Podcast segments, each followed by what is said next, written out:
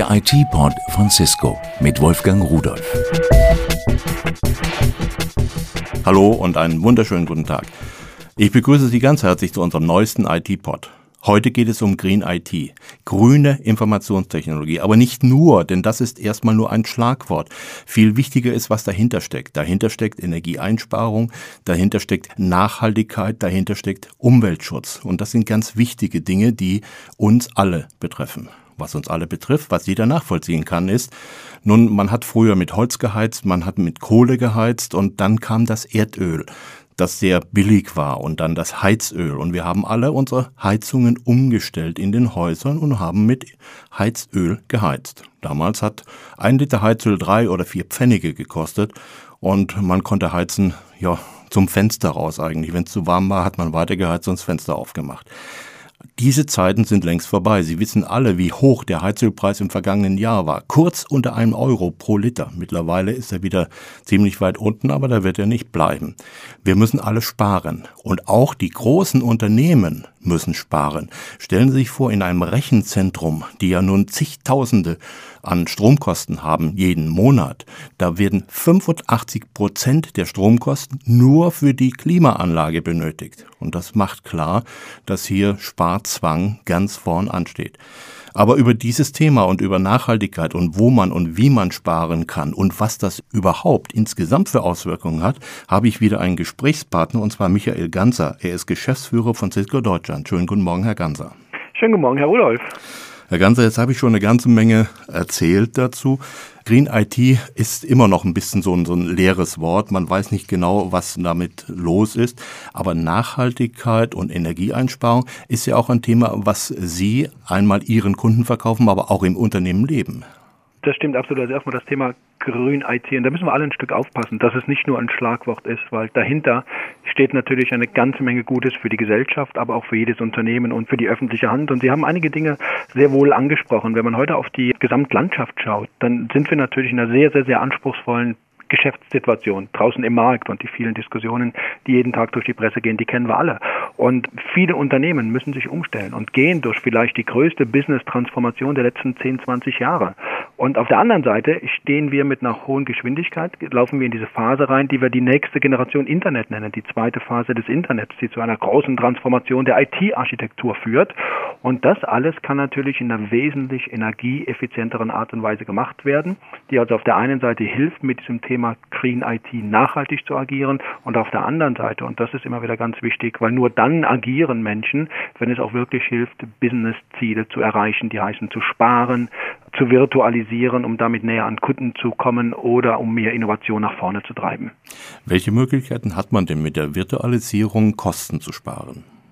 Viele denken heute an Virtualisierung im ersten Schritt an das Thema Rechenzentrum. Und Sie haben es schon angesprochen, dass in den Rechenzentren heute der zweite große Kostenblock neben, neben der Arbeitskraft heute schon Energie ist. Und natürlich fragen sich alle, wie kann ich meine Ressourcen, die heute im Rechenzentrum sind und teilweise sehr statisch sind und für einzelne Applikationen häufig nur genutzt werden und in vielen Fällen 70, 80 Prozent Leerleistung haben, wie kann ich das über virtualisierte Technologien nutzen und diesen großen Energieblock reduzieren? Und das ist sicherlich ein ein großer Ansatz, den die Industrie heute angeht, zu sagen, wie schaffen wir es, das Rechenzentrum mehr und mehr zu virtualisieren, Server zu virtualisieren, um hier dann ganz intensiv Einsparungen der Energiekosten zu machen.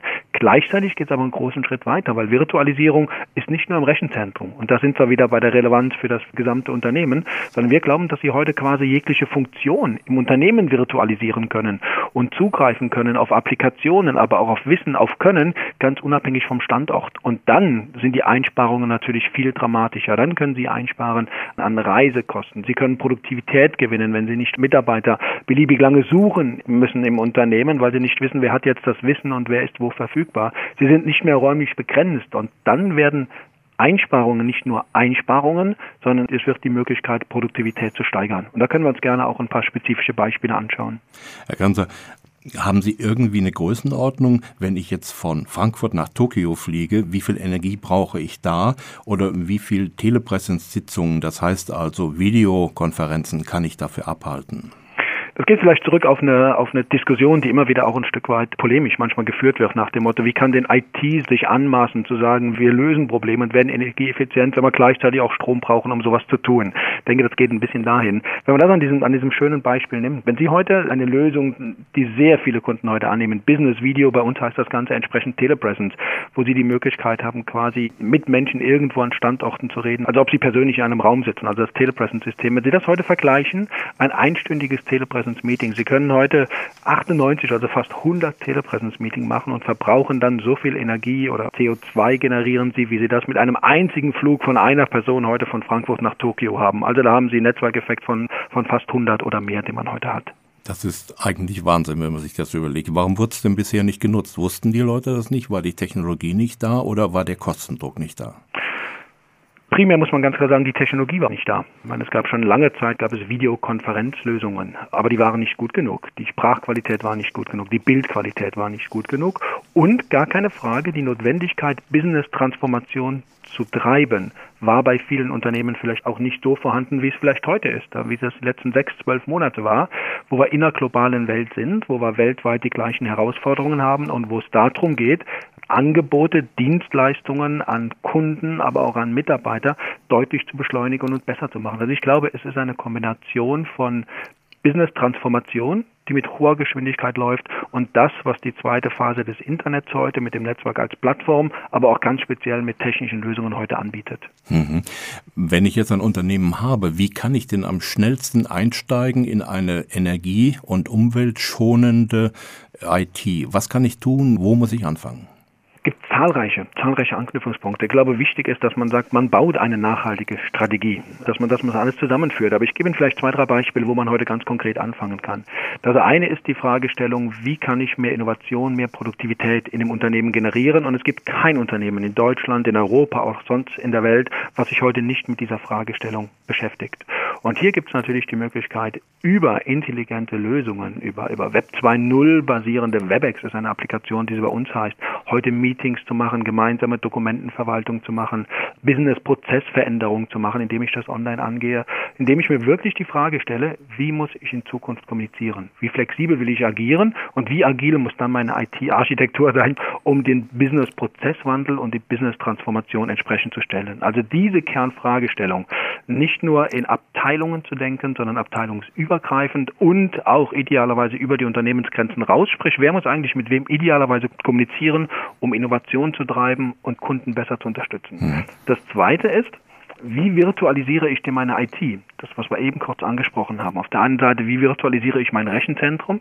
Wie schaffe ich eine agile Struktur zu machen, dass ich meine Technologie, meine IT-Ressourcen, die ich habe, bestmöglich nutzen kann, dass ich idealerweise in eine Situation komme, dass ich unabhängig von Ort und Device werde und jederzeit auf meine Daten und Informationen im Unternehmen zugreifen kann. Und ich glaube, diese zwei Themen kombiniert, auf der einen Seite, wer mit wem optimal wie kommunizieren muss in Zukunft und auf der anderen Seite, wie schaffe ich es gleichzeitig, eine Architekturtransformation aufzubauen, die möglichst flexibel ist.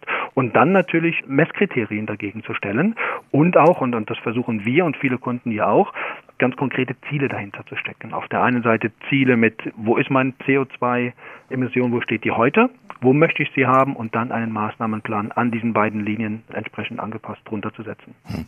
Ganze, ich habe noch etwas gefunden im Internet und zwar geht es um CUD, das ist ein Stadt- oder Städtenetzwerk, ja. welches 2006 gegründet wurde und seit 2008 ist auch Hamburg dabei. Mhm. Was steckt dahinter? Was kann Cisco mit einem Städtenetzwerk verbessern? Ja, die Initiative startet. Das Ganze ist das Clinton Urban Development Projekt, was zurückgeht auf Bill Clinton, der sich ja heute ja vielfältig global in einem großen, starken Netzwerk engagiert. Und die Verbesserung der Nachhaltigkeit und eine dramatische Reduzierung von CO2-Emissionen steht da im Vordergrund. Und eines der ersten Ansätze war, mit den führenden Städten oder mit großen Städten, wo ja heute die meisten CO2-Emissionen entstehen, entsprechend zu arbeiten an intelligenten Konzepten. Und Hamburg ist bei dem Ganzen mit eingestiegen mit einem der visionärsten Projekte in Deutschland, mit einem Projekt, das nennt sich SUN, also wir können das Sun nennen.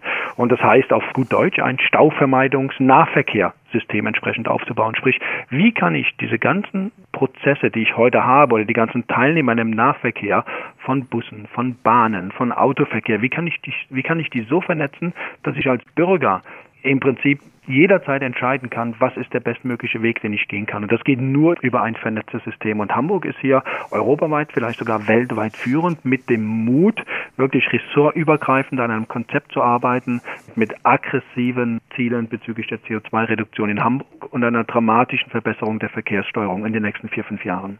Herzlichen Dank für diesen Einblick und Überblick. Ich hoffe nur, dass viele Leute sich das anhören und vielleicht auch ihre Entscheidung etwas in diese Richtung orientieren. Ich wünsche Ihnen, liebe Zuhörerinnen und Zuhörer, einen stressfreien Tag und Tschüss. Das war der IT-Port von Cisco mit Wolfgang Rudolf. Hergestellt von der Voxmundi Medienanstalt Köln 2009.